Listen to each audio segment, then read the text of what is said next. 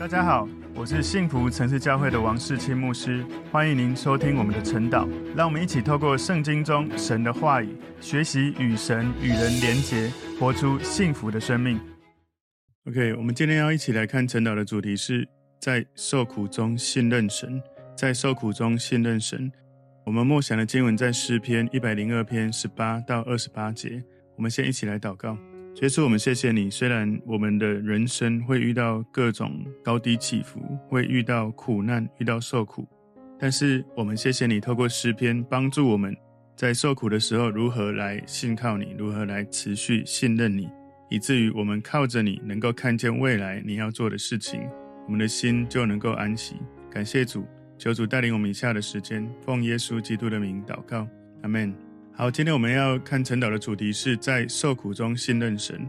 我们默想的经文在诗篇一百零二篇十八到二十八节。这必为后代的人记下，将来受造的民要赞美耶和华，因为他从至高的圣所垂看，耶和华从天向地观察，要垂听被囚之人的叹息，要释放将要死的人，使人在西安传扬耶和华的名。在耶路撒冷传扬赞美他的话，就是在万民和列国聚会侍奉耶和华的时候，他使我的力量中道衰落，使我的年日短少。我说：“我的神啊，不要使我终年去世。你的年数世世无穷。你起初立了地的根基，天也是你手所造的。天地都要灭没，你却要长存。天地都要如外衣渐渐旧了。”你要将天地如里衣更换，天地就都改变了，唯有你永不改变。你的年数没有穷尽，你仆人的子孙要长存，他们的后裔要坚立在你面前。今天主题是在受苦中信任神。这一首诗篇的标题是，如果你看到他和合本中文，他一开头他就有写困苦人发昏的时候，在耶和华面前吐露苦情的祷告，也就是在遭难中的。祈祷，这个诗篇的标题，它是受苦者的祈祷，所以这个作者他有一点不知所措，然后在神的面前倾诉他内心的苦楚。这个受苦的人，他透过约伯他所写的内容，借用了他的一些文字，他的语气。那约伯是在旧约里面受苦最深重的例子。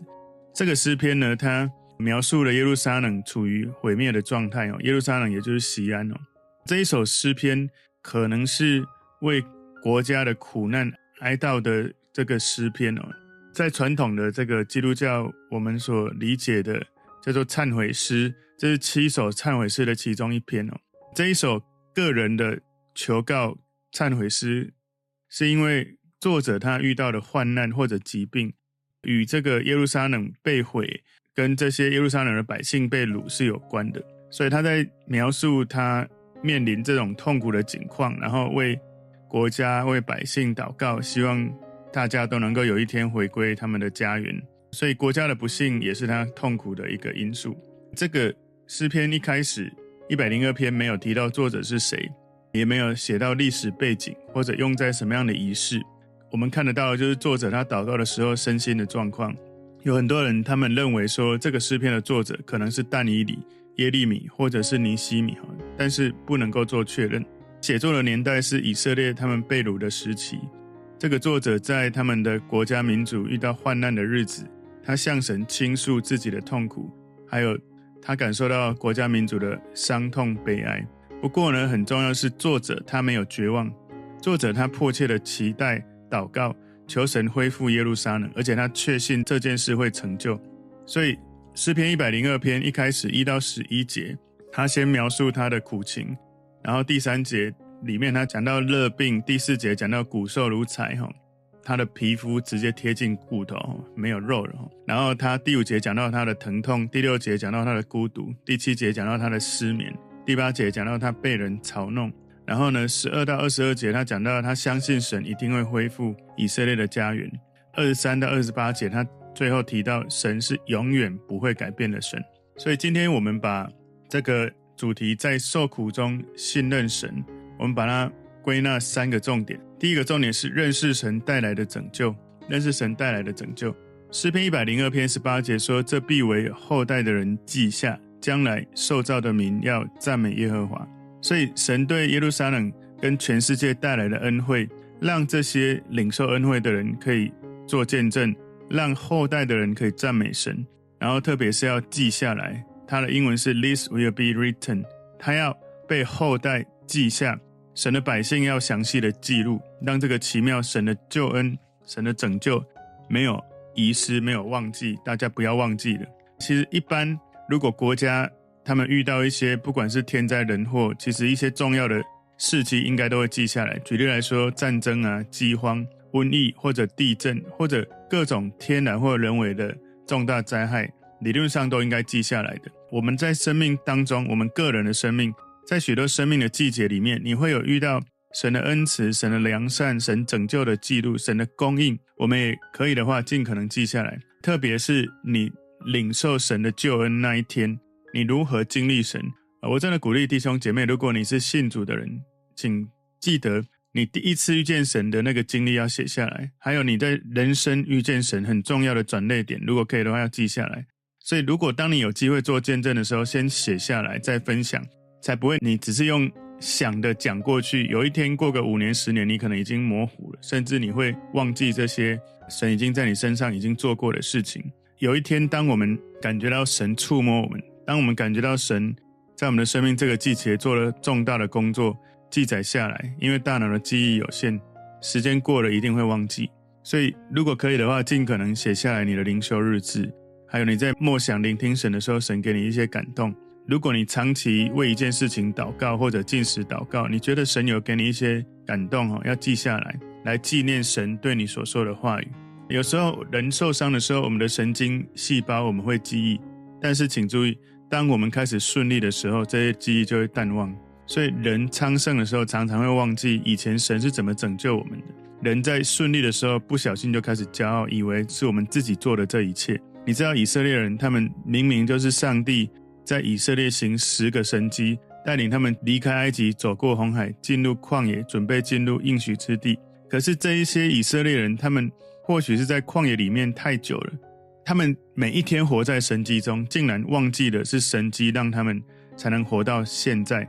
每一天吃神供应他们的吗哪，每一天有云柱火柱，神在带领他们。可是他们竟然身在神迹中，竟然还忘记他们正在神迹中行走。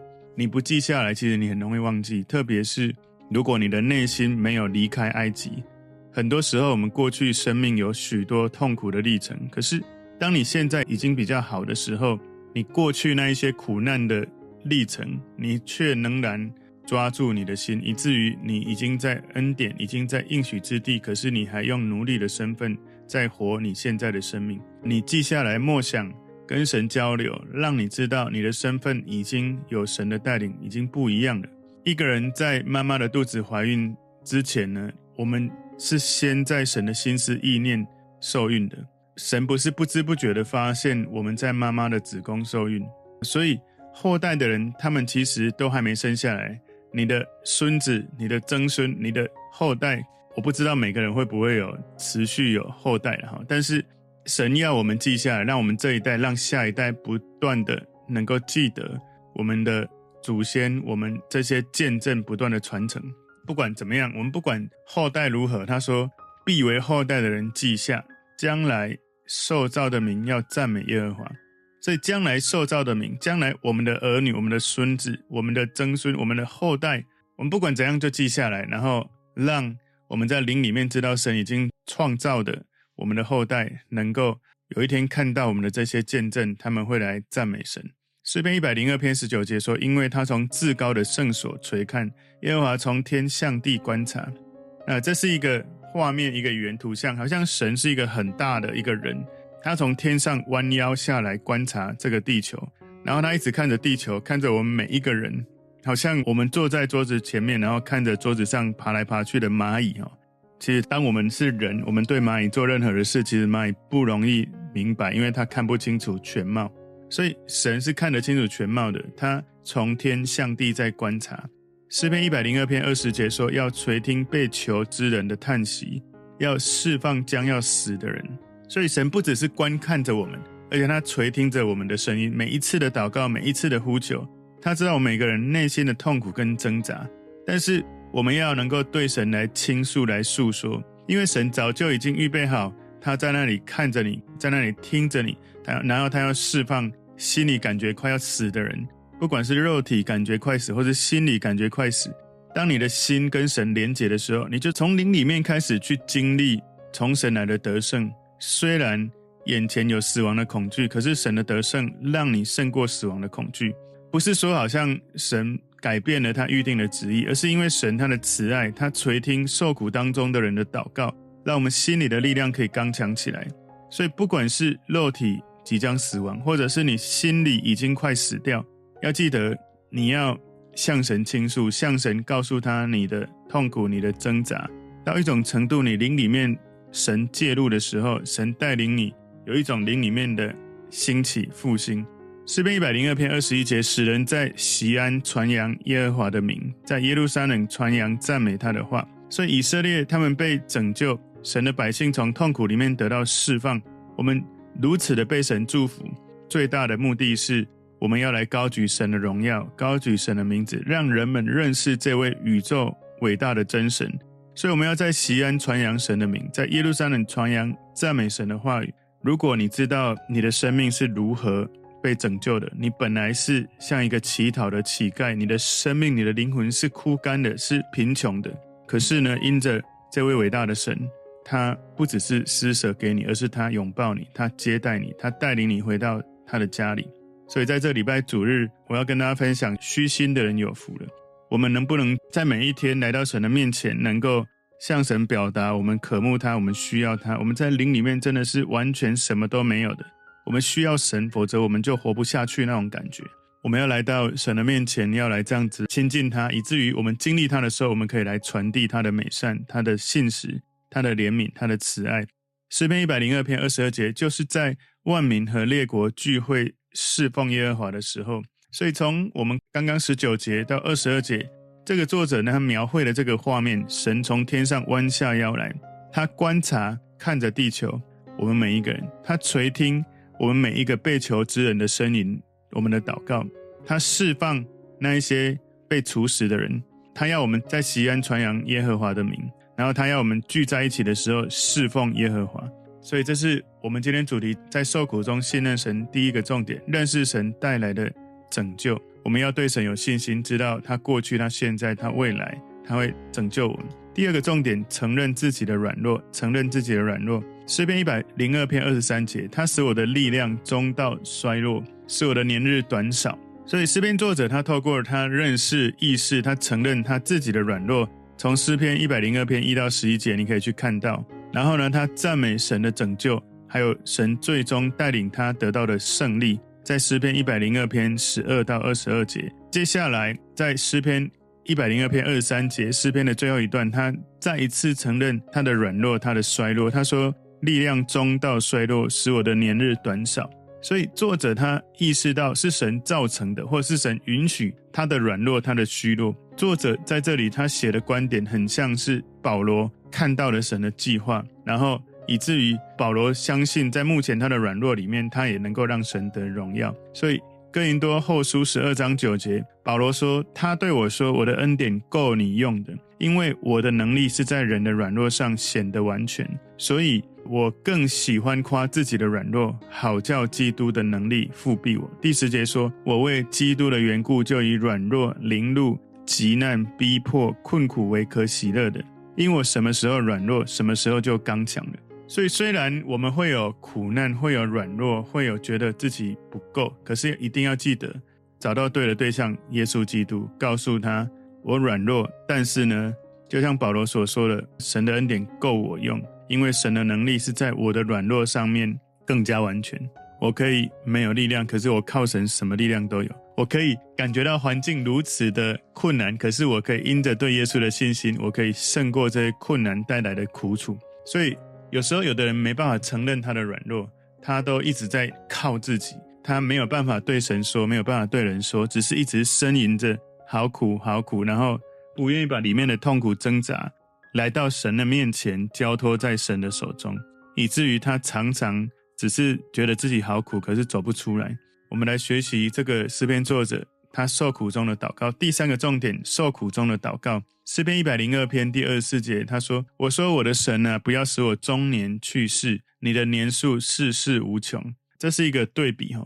作者在苦难当中，他感觉到身心灵极度的虚弱。不过，作者心中因着对神的信心，他相信神最终会带领他得胜。所以，作者呢，他做了一个把焦点对准神，做了一个对的一件事。他大声的向神祷告，祈求求神的帮助，然后他诉说神所做的事。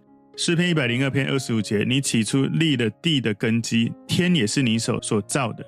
所以，如果你看希伯来书第一章第十到十二节哦，你会看到有类似这样的话语哈。希伯来书一章十到十二节说：又说主啊，你起初立了地的根基，天也是你手所造的。天地都要灭没，你却要长存；天地都要像衣服渐渐旧了，你要将天地卷起来像一件外衣，天地就都改变了。唯有你永不改变，你的年数没有穷尽。希伯来书一章十到十二节，好像是从诗篇一百零二篇二十五节到第二十七节，好像希伯来书的作者是从这里引用来的。希伯来书的作者，他并不是说诗篇作者在谈弥赛亚救世主，而是在宣称神的话语，从历史的角度来看，指出来耶稣基督是救恩，是拯救人最终极的表现。所以作者写这些话的时候，想到父神在整个诗篇里面所做的，在旧约里面呢，我们不是那么清楚看到，比较少有关三位一体的神，或者是神儿子的位格的暗示。不过呢，希伯来书的作者他认为这些话是天父对耶稣基督所说的。所以我们看到诗篇一百零二篇二十六节前半段说：“天地都要灭没，你却要长存。”天地。都要如外衣渐渐旧了，所以这里说天地与上帝的一个对比，这个作者是很清楚，全能的神是永恒的。他说你的年数世世无穷，在二十四节所说的，然后你可以做所有的事情。从二十五节，你起初立了地的根基，天也是你手所造的，你可以看得到。所以神所创造的东西，所创造的人，所创造的一切可能会灭亡，但是神永远会长存。我不知道你是不是完全的相信神创造一切。如果这是事实的话，神创造一切，神也可以让一切灭没，但是神会永远不改变，他一直保持一样的状态。所以，当我们在受苦的时候，我们在苦难中那种受苦的心灵，没有任何的人事物可以比得上神从永恒进到你里面，坚固你里面，使你里面更强大，以至于大过外面一切的苦难或压力。所以在一些的危险，在一些困难的时刻。如果你回到神的面前，让神的永恒进到你里面，神会赐给你勇气，来鼓舞你，来激励你的心灵，让我们可以透过神的无限、神的永恒进入我们有限的生命，以至于我们的限制可以被神的无限撑大，才不会很多时候是，其实我们外面的压力有一些，可是没有大到你会需要去死。那为什么有的人会觉得不想活，觉得想要死，觉得活着太痛苦？因为外面的压力大过里面的。你就要去思考，你里面到底装了什么？是你对眼前困境的害怕、恐惧，是你对这一连串的不舒服，不管是情境，或者是身体，或者是心理，这些东西是不是已经大过了在你里面的神？所以很多时候，我们已经走到走投无路，又觉得太痛苦，觉得不想活。常常我们要提醒自己，在我们的里面有耶稣基督，我们要记得让耶稣在里面放大，大到一种程度，永恒在你的里面。外面任何的压力不会压到里面，因为你里面比外面大的时候就不会有压力了。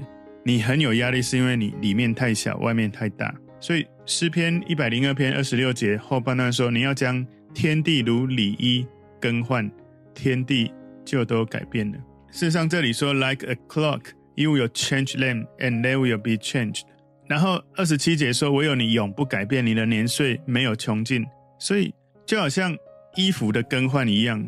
如果你看那个 clock，其实是披风，是一个外衣哈。所以神对他所创造的创造物有完全的权利，他可以随他的意思改变天地，就好像呢每一天换衣服一样。所以我每一天会进出家门，我们会换不同的衣服哈。你可以有那个画面，就是你对你所有的你自己的东西有拥有权，你要怎么变化是你有的权利。所以神他可以改变一切，可是他自己是永远不会改变的。二十七节说：“唯有你永不改变。”然后神是永恒的，所以二十七节后面说你的年数没有穷尽。所以在我们活在这世界上的一生，我们会有许多的变化，许多的机遇。你一定要记得，你活着的每一分每一秒，神安慰人心的话语，永远会成为我们最大的帮助。神是我们的救主，是从过去到现在到未来永远不改变的神。耶稣说：“我的话语就是灵，就是生命。有了我的话语，就有了灵，就有了生命。”所以我们要记得。你因为信了耶稣，圣灵可以随时在你身边安慰你，给你力量。耶稣是你生命拯救的关键，而天父是持续在供应你，从天上看着你。诗篇一百零二篇二十八节，你仆人的子孙要长存，他们的后裔要坚立在你面前。所以诗篇作者最后二十八节，他用得胜的信心成为这一首诗篇的结尾。请记得，他此时此刻环境并没有改变，他的痛苦似乎还在那里，他并没有宣布。他对目前的困境已经充满盼望。不过呢，他完全相信神的本质，神的良善。他相信你仆人的子孙要长存。他相信神的百姓最终会得到胜利。即使作者他在活着的时候，在他的时代没有看见这些事情，不过他知道他们的后裔，也就是他们的子孙的子孙，一定会看到他们的后代会被神的良善、神的力量所建立。的确，上帝。兼顾他的百姓，不管是以色列或者信靠他的人，你知道，有时候在你的环境当中，你好像做了一切，没有办法改变一切。你好像祷告，没有看到改变。请记得，这个时候你不是要神立刻改变情境，而是让你的心境立刻被神改变，以至于神介入掌管你的心境的时候，你才不会继续让你的心好像放在这个世界，被这个世界压垮，而是你的心放在神的手中，让神扩大你的心。所以这是一个诗篇作者，他在信靠神的时候，他信任神有一个奇妙的应许，他这样子的宣告，就算今天没有发生，未来也会发生。所以在这首诗篇，我们看到了诗篇作者有一个很奇妙的他内心的信心，对神信靠的一个历程。他从诗篇一百零二篇一开始，他很诚实的、坦诚的宣告自己的痛苦，阐述他的挣扎。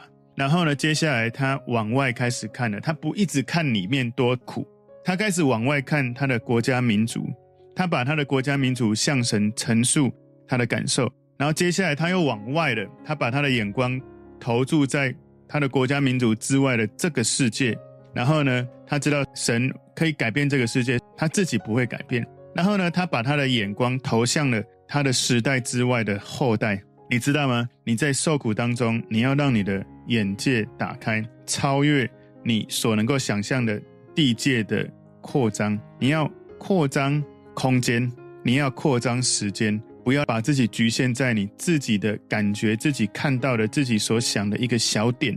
因为神是无限大的，我们可以学习从这个作者一开始看着自己这个点，我自己好苦，然后他把这个点延伸到了一个线，就是从。自己看到他的国家民族，然后呢，他看到这个世界变成从点到线变成面，空间的扩张，然后他把眼光投向了他的时代之后的后代，时间进来了，也就是他没有被困在一度、两度、三度空间，他进到了四度空间，他进到了永恒里面。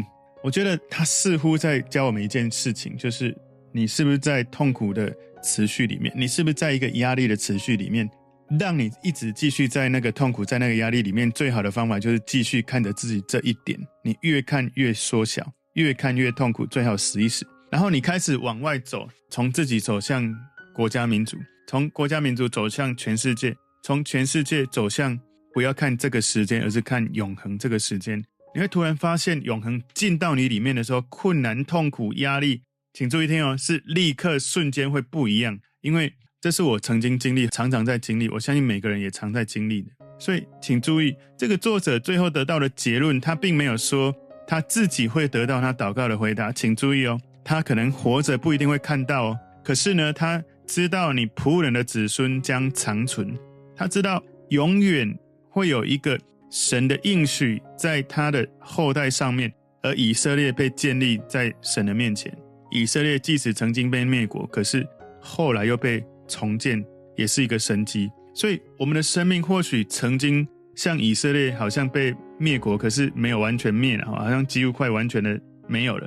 以色列的百姓曾经四散世界各地，可是因为神的神迹让他们复国了。可能你身上你有许多的痛苦，你的细胞、你的肉片支离破碎了。可是只要你还有一个气息，你知道神的神迹会让你复活，神的神迹会让你在这个苦难当中，因着他的永恒、他的无限，你瞬间进入他的无限的时候，不再那么痛苦，甚至你没有看到，但是你知道。所以我知道神给我一个使命哦。我们相信，不管我们现在此时此刻我们的命运如何，你能不能用信心看见神的启示、神的预言的成就？神的话语是一定会发生的。如果你对神有信心、有信任，你相信神给你生命的命定跟呼召，一直看着这个呼召，你不用害怕你活着会不会看到，你只要持续用信心、相信、忠心的去做神此时此刻要你做的。你总是能够走出那个困境，你总是能够突破那个困难，因为你的元帅是耶稣，你的元帅不是撒旦。不要被撒旦欺骗，不要说我最好去死好了。你开始 说耶稣，我最好认真跟着你好了。你就算没有这样想，你可不可以嘴巴讲出来的时候，你的心思意念，你的整个人会被神复原，你的生命会得到更新。今天的主题在受苦中信任神，我们有三个重点。第一个重点是认识神带来的拯救。第二个重点是承认自己的软弱，第三个重点受苦中的祷告，求神帮助我们在受苦当中，我们能够从诗人学习怎么样勇敢地向神陈述跟坦述自己的挣扎，然后告诉他你的期待，然后最后用信心来结束。有可能你不一定会马上看到，但是你的心境可以立刻被永恒扩大。我们一起来祷告，主耶稣，谢谢你透过今天的诗篇帮助我们。帮助我们能够因着对神的信任，不管我们眼前有任何的痛苦，我们能够持续向神诉说神你的美善，而我们就记得你过去所做的，我们就有信心在受苦当中从你里面被扩张出来，不再如此的痛苦。奉耶稣基督的名祷告，阿门。